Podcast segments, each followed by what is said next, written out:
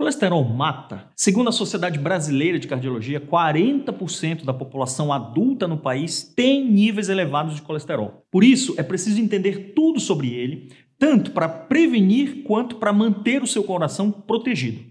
Senhoras e senhores, sejam todos muito bem-vindos ao Cardio TV, o maior canal de cardio entretenimento do planeta. Eu sou o Dr. Alex Benevides e, com perdão no trocadilho, sou um médico apaixonado pelo coração e acredito que todo mundo pode sim aprender mais sobre esse órgão tão importante de uma forma leve e descontraída. Afinal, o colesterol é realmente algo muito ruim? Preciso destacar aqui para vocês que o colesterol por si só não é algo ruim. Muito pelo contrário, ele é essencial para o nosso organismo, já que atua como componente de todas as membranas das nossas células. O problema que acontece aqui é o excesso dele, já que em grandes níveis pode causar graves problemas ao coração e a todo o sistema cérebrovascular.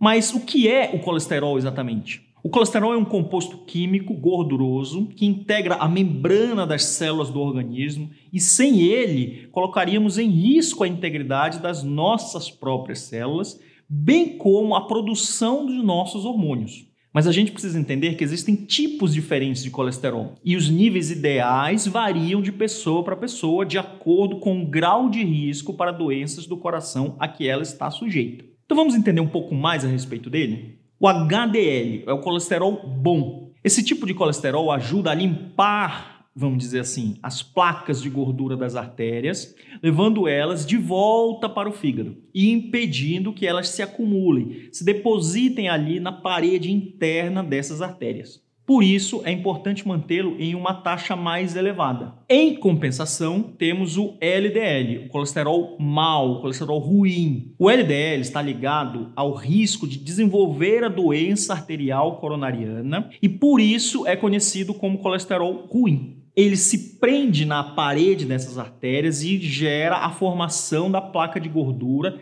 que pode ocasionar o entupimento delas. Mas, doutor, o que, que influencia os níveis de colesterol? Embora seja ligado à genética também, o fator que mais impacta nesses níveis está relacionado aos hábitos adotados durante a vida toda.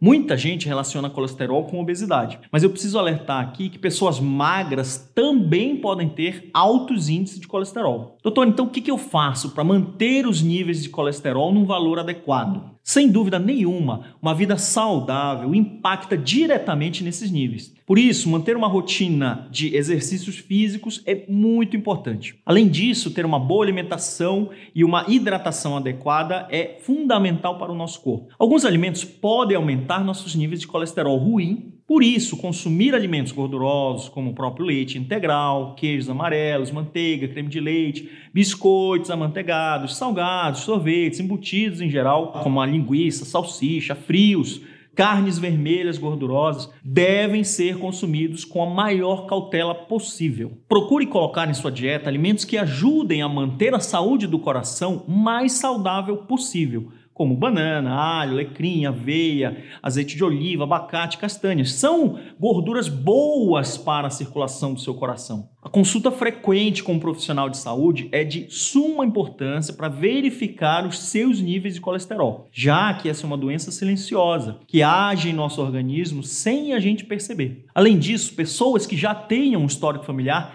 devem ficar ainda mais atentas a esses níveis. Por fim, Respondendo à dúvida principal aqui do vídeo, o colesterol pode sim levar uma pessoa ao óbito, sendo um problema muito sério e um dos principais fatores de risco para morte por doenças cardiovasculares quando em níveis alterados em sua porção de LDL. A gente se vê na próxima. Tchau!